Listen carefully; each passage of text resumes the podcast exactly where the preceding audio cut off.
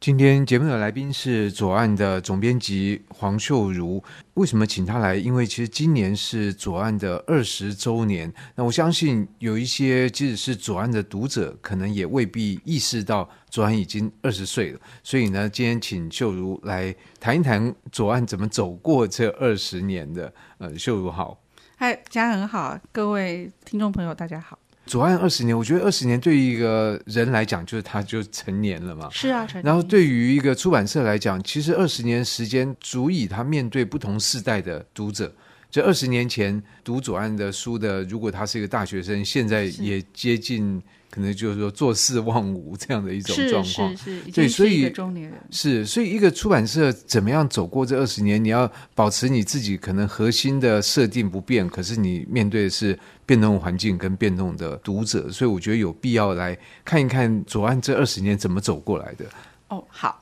呃，应该这么说哦，如果我们把出版当做是一个必须要肩负两种功能的事业。那我们可以说，出版它要从事第一个功能，其实是公众服务。它这公众服务是什么呢？就是公众服务，就是透过出版这个行为，让你的读者可以知道过去人类做过的事情，还有现在人类正在面临的事情，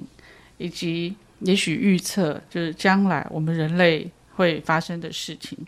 那你如果能够呃满足你的读者对这件事情的需求，那么就会进入我们所说的第二阶段，就是出版本身也是一种商业行为，它是一个 business。如果你能够满足读者的需求，那么你就会因此而赚到钱。好，回到左岸，就是二十周年。左岸最早成立的时候，其实是被肩负着一个特别的功能啊。那这个特别功能不在刚才那个两个功能之内。哎，对啊，对啊，在这个两个功能之内，应该这么说好。大家知道，读书共和国创立的时候，其实并没有像现在这样有这么多的品牌。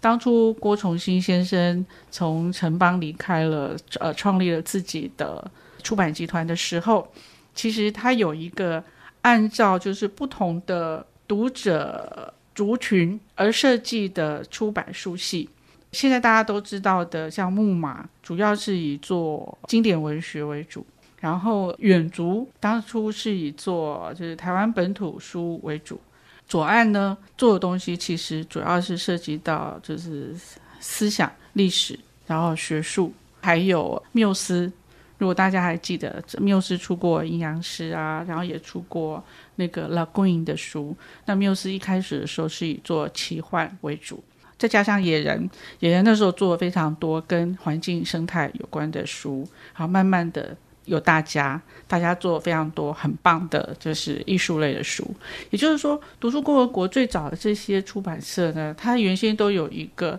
服务某一群公读者、就是、读者的那样子的功能。我们可以这样说好了，如果我们一定要用类型来说，它会比较偏向哲学思想、历史传记，还有科学。这个方面的，你也可以说，它其实比较接近左岸，希望可以做一般大众都可以读的学术书。所以这个设定到现在还是维持啊，某种程度上面，某种程度上是这样子。我们都会知道，就是路线的设定是这样子。你设定有一个路线，那你就会想要去找合适的人来做。左岸最早的时候，其实是郭先生从城邦离开的时候，他也带了城邦的一群他自己的编辑出来。所以，其实左岸最早的时候是郭先生在猫头鹰时候的同事，大家一起来成立我们刚刚所说的这一些品牌。郭先生当初他所设立的这些路线，原先的每一条路线都有一个专门负责的总编辑在做，但是随着时日的发展。慢慢慢慢的就是说，嗯，人也会变，然后时事也会变，然后这里面我们刚刚不是说，我虽然有一个想要服务读者的目的，可是其实说到底，它最后还是要回到一个商业运作逻辑，就是你必须要呃，养得活自己，对对对，能够养得活自己，你才有办法持续去服务你的读者。在这样子的一个呃，你也可以说是实验的过程当中，每一个就是原先被设定的路线，每一个被安排在这个路线上的人，他们都必须要随着你的后面的这个结果，就是商业行为的结果，然后进行调整。那我也可以这么说，就是说大致上这样子哦，就是说从呃二零零七年我来左岸一直到现在，我们大致上还是守着就是郭先生当初给我们所设定的这一条路线。可是我们也会因为做的人不不同，会带进不同的想法，会有一些不同的面向，然后也会选不同的书，然后我们也会因为我们自己，毕竟我们自己每一个人的喜欢的东西都很多种。然后你会在你喜欢的两种、三种当中，有一两一两项，或者是有一两个比较小的次题，它慢慢的会变成你最主要的关注。于是左岸就会长得比较像现在大家所看到的，要怎么说呢？它比较接近呃当代。那他谈的东西接近当代正在发生的政治议题，也接近当代的就是科学发展，也接近当代的就是人类。怎么样子思考自己的处境，这样子一个比较啊、呃，我们可以说比较二十世纪以后的状态。不过，在讲到比较现在的状态，这个现在状态，我想我们会有另外一集来处理。那是不是可以回顾一下，在这些年，呃，左岸出过哪一些哪些书，可以唤起一下大家对，哦，哎，对这本啊那本哦，是是是是，你说的没有错。那其实，当我刚来左岸的时候，如果我碰到了以前左岸的读者，或者是我跟人家介绍，就是说啊，大家好，我叫黄秀如，我是左岸文化的总编辑。通常，如果有人认识左岸的话，他的第一个反应就是说啊，我知道啊，你们出柏拉图。嗯，哦，原来我们出柏拉图，原来柏拉图是左岸的招牌。这件事情，我觉得其实也不是没有它的道理，原因是因为我们把柏拉图的全集都做了。然后呢，呃，他确实就出版行为上来说，做呃整套、做全集、做系列这件事情，很容易让别人认识你。对，而且就是定位了，就很清楚。你不是出一两本，你就把这个东西出出到一个呃全做，那大家就就知道你的口味在哪里啊。是是是，所以可是就是应该这么说，除了柏拉图之外，我们做的系列或者是。整本其实并不少。我举最有名的就是我们家有两个二十世纪的重要人物，他们的传记，他们传记 或回忆录，好，你可以说一个就是呃丘吉尔，一个就是戴高乐。丘吉尔我们出的东西是一战回忆录跟二战回忆录，也就是说丘吉尔他在那个从政的经验当中，他怎么怎么打第一次世界大战。然后怎么打第二次世界大战，他都巨细靡遗的，就是完整的写下来。然后我们就把它给出出来了。然后我们还出了戴高乐自己的回忆录，那也就是整本。如果你如果你要讲，就是说你想要了解这两个当时第二次世界大战的时候，呃，英吉利海峡两边的他们怎么样去思考，他们所处的那个就是啊、面对第三帝国的。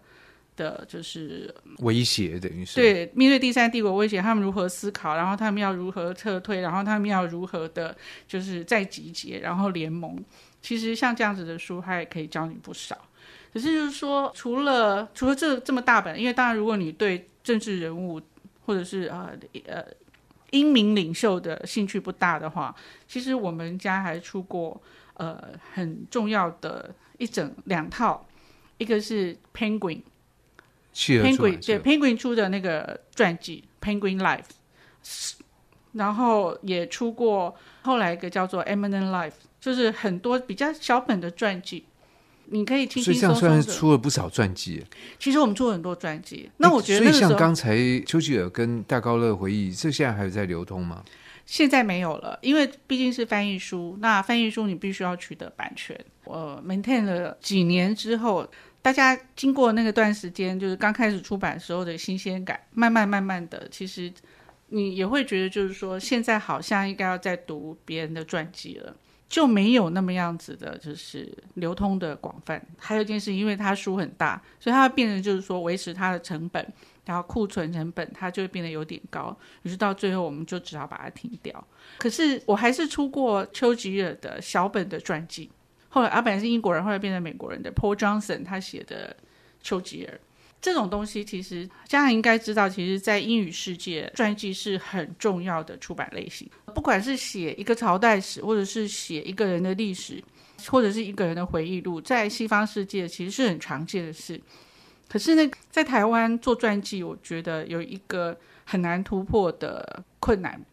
哦，对，这是一种门槛，就是说你怎么样子可以不要把传记包装成成功人士，就是变成成功人士的励志书。应该说，提供给想要成功，以及就是说提供给作为就是励志类的，嗯。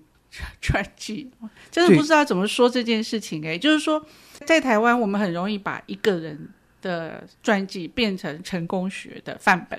譬如说贾伯斯，譬如说比尔盖茨，譬如说巴菲特。对，这还是比较后来的例子。我记得以前有一本书非常非常的红，就是艾柯卡的《反败为胜》。啊，是是是是是。我觉得在那个状况底下，你觉得可能是八零年代，其实台湾开始发展，然后大家希望能够有一些成功的楷模，因为他们已经证明了他们这样做是 OK 的，所以我们希望读他们的传记，能够也可以复制。没错，那个是二十世纪当代的，就是说大家都很想要知道贾伯斯是怎么样子的，就是说创办了苹果，然后后来又被赶走，然后后来又反败为胜，尤其是反败为胜这件事情，就是特别受到我们的青睐。可是就是说，当你做到的是古人，这么讲好了，你可能比较容易呃，在拿破仑这件事情上面。提到就是他如何失败了又起来，然后如何怎么样子的，就是不肯服输。你可以从拿破仑作为一个就是法国大革命之后最重要的政治人物，也是法国人的精神象征这件事情去卖他。好，嘉恒其实翻过我们左岸的一本传记，叫《马基维利》。老实说，《马基维利》这本书真的写得真好。家人也翻的非常的好，非常的 很难翻，很难翻。然后一面翻，我会觉得嗯有点难卖，因为你知道马基维利通常被人家认为在道德上面是有点站不住脚的，是是，是一个被唾弃的人。对，可是你看二十世纪有非常多的那个商业人士，譬如说像索罗斯好了，难道他们在道德上不可以吗？可是问题是因为他们是二十世纪最重要的成功人士，他们赚了非常多的钱，他们富可敌国，而且他们有很巨大的跨国影响力。于是，其实我们似乎在这件事情上面，在道德层次这件事情上面，我们对，我们就轻轻的放下。可是我们刚刚讲到，我们回到嘉恒帮我翻译的那个马基维利，你如果仔细的好好的看，其实马基维利这本书，它是真正的讲到一个作者，而且这个作者他是在政治实践当中体会了什么叫做统治术，很有趣哦。如果我们把嗯、呃、这本传记哦。的书名定为就是马基维利教你如何治国，也许会卖的比较好，或者马基维利教你如何耍诈，哎，类似的，对对，因为他的那个君王论，他其实里面确实是在讲，就是好，你你自己作为一个就是统治者，你怎么就是在呃意大利那个时候的国际之间。可以尔虞我诈，哎，尔虞我诈。然后还有一件事情，你对上要怎么样，你对下要怎么样？那你对你的同才要怎么样？可惜的是，其实马基维利这本书不是只是在讲这个，甚至于这个部分并没有讲很多。因为如果你想要知道如何统治、如何耍诈，那么你自己去读《君王论》就好了。这本书其实是要讲马基维利生在那个时代的佛罗伦斯，他是一个什么样子的人？那他的从政经历。老实说，我也是后来才知道，哦，因为马基维利是一个职业外交官。因为以前我们认知的马基维利就是《君王论》的作者，可是他为什么有办法写《君王论》？原因就是因为他是一个职业外交官。那你从他这样子的作为一个职业外交官的生涯里面，他的这个几十年来的公职生涯的总和，写出了《君王论》。这本书还教了我，他不是只写君王论啊，他还是一个会写就是玩笑文章啊、写剧本啊的人。那同时，他其实也是一个很棒的生活家。可是这件事情，当他来到台湾的这个脉络的时候，就会发现其他部分都不重要，只有君王论教你如何耍诈，教你如何可以统治天下这件事情变得重要。我觉得其实是有点可惜，当他没有办法服务到你你的图群众。想要知道的那个目的的时候，你在那个我们刚刚说的 business，就是商业行为的结果这件事情上面，就会变得令人失望。对，不过这个书的状况也会发生在可能广义来讲，左岸出的书都会碰到这样状况，就是说你在跟读者是在拔河，是你要说服读者，那读者也有他的惯性、他的需求，那你如何符合他的需求，但又不要完全的符合，要不然的话，可能最好就是设定你就是去卖那个赚钱的那个成功学的名人传记来作为左岸的。这么讲，我觉得其实它并没有一个一定的模式。举例来说，我们在讲传记好了，其实我们的传记系列啊。也有卖的不错，我刚刚说的那个拿破仑其实很不错，还有一本书其实卖的也不错，叫《佛陀》，他是那个凯伦阿姆斯壮写的佛陀，他讲那个悉达多他怎么变成悉达多，那这件事情就很有趣，就是说在台湾，哎，凯伦阿姆斯壮就写神的历史，哎，是是写神的历史的那个神学家，呃，历史学家，嗯，也算是，他曾经是一个天主教修女嘛，很有趣的是，那我你问我佛陀的历史到底都是谁在读？你从他的那个销量以及凯伦阿姆斯壮这样子的人的范围来说，应该不会是就是说碰到你然后跟你讲说你只要念阿弥陀佛就可以得救，哎，就可以对对这样子的佛教不是说的对这样子的信徒，因为他们可能会比较想要去读的是某一个师傅写的经典或者诠释啊。那但是就是说凯伦阿姆斯壮他这样子的一个在智性上比较复杂，而且因为他毕竟是一个西方人。这本书他诉求的也是在台湾愿意研究宗教是怎么一回事，那比较偏哲学思考，也会把就是佛陀的行仪、佛陀的体悟或者是顿悟，或者佛陀的悟道这件事情放在世界宗教史的这个范围里面看的人，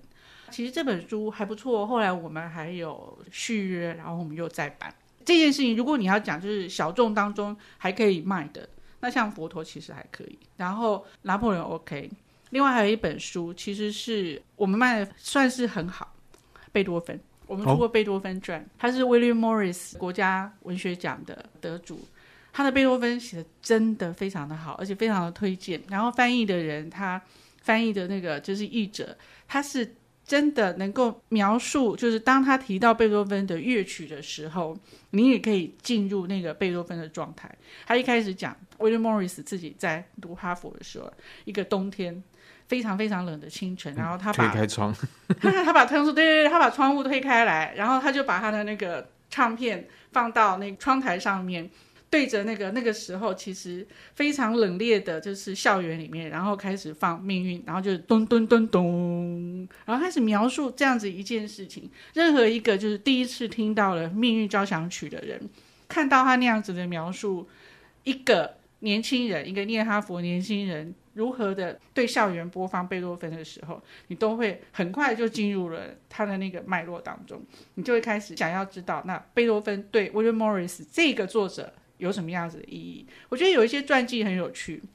如果写传记的人，他跟那个传主之间有关联，有关联，那个关联并不是说我实际上真的认识他，而是就是说他对我的人生产生了很大的影，那你就会觉得这本书非常的好看。尤其有那么多贝多芬传记，你大概不太可能说啊，这一七七零年，然后贝多芬在什么什么状况底下出生，什么什么，对。可传记到现在还是左岸的一个脉络吗？我觉得不大容易，因为现在我现在比较少做传记的，但是会做，呃，有做一点点啦。应该这么说，最近这些年我们有两本传记，算是回忆录啦。一个是霍布斯邦他自己的回忆录，另外一个是东尼贾德的回忆录。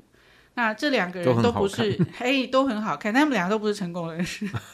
他们两个某种程度来说，他们的那个思想，就是霍布斯巴，他作为一个英国共产党的党员；东尼贾德作为一个就是在学院里面信奉社会民主主义的历史学家，其实他们都不能算是很成功。但是当然，他们都算是有名的历史学家。但也因为他们他们两个不是只是在学院里面的教书匠而已。他们是真正会对公众发言的公共知识分子，所以他们两个人都。那这就是又回到你刚刚讲的一个设定，嗯、就公共服务出版做一个公共服务的设定。他是啊，他是，他是，也就是说，出版这样讲好了。出版它最早嘛，家人就是应该很很熟悉中世纪，就是最早的时候，它其实是修院里面的人透过抄写。知道前人的就是智慧，但是他也会透过就是 debate，然后来试图从这里面找到就是神的真理。那我觉得现在出版啊，它呃，当然我这样讲哦，有点严肃了，但是不是好像就是左岸的宿命哦，就是我们好像不能够太娱乐。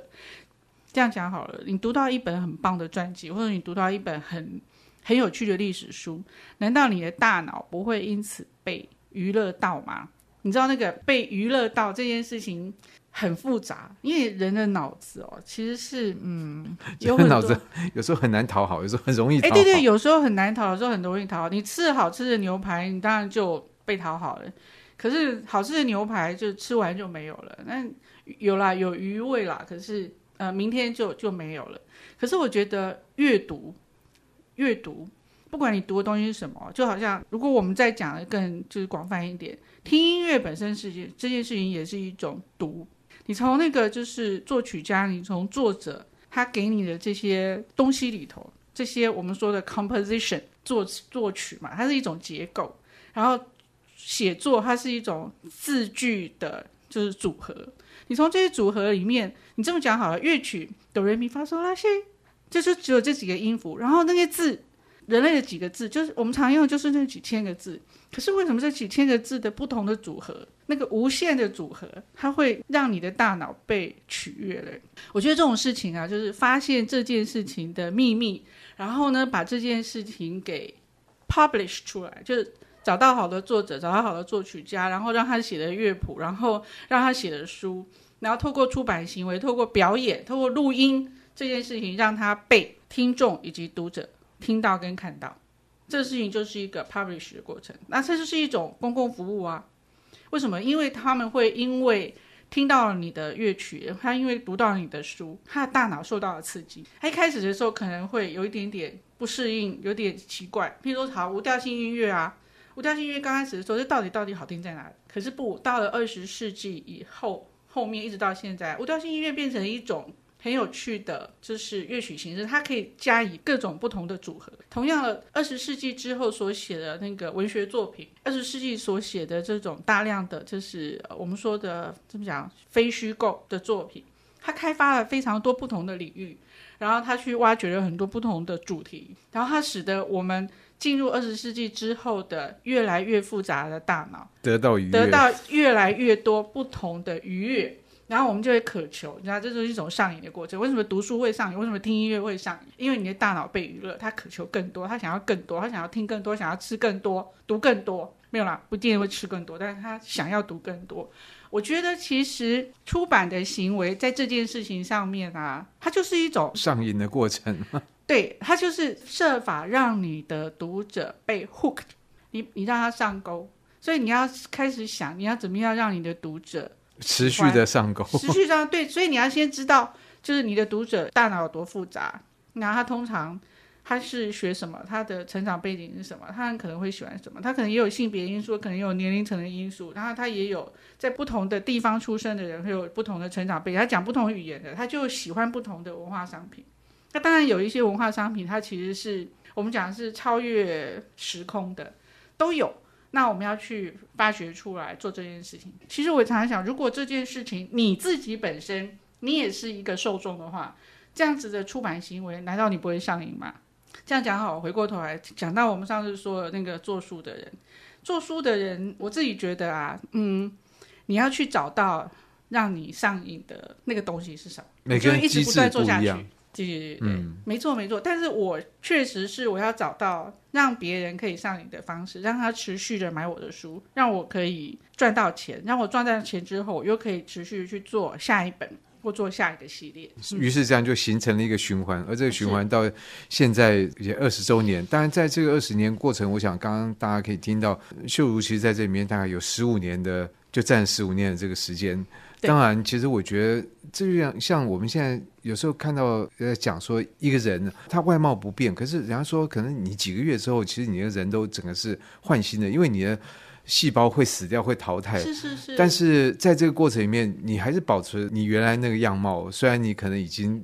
一年前跟现在你是一个技术上来讲是一个不一样的人，所以我觉得出版社也是一样，他可能呃名称不变，他的主轴不变，但是他的出版社里面所出的书就会呃一本接一本，有些书表现好，然后有些书有再版，然后有些书版权到了，他就从这个 list 上面拿拿掉。那当然在这里面的人，我觉得也是会有这样的，过了几年，他有些人就进来，有些人离开，总之这就是一个持续不断发生的过程。是。那当然在这个。节目里面，我们就是来聊一聊过去的左岸，而在下一集，我们还会请秀如来讲一讲左岸在这几年他的关注点放在哪里。以上节目由数位传声制作。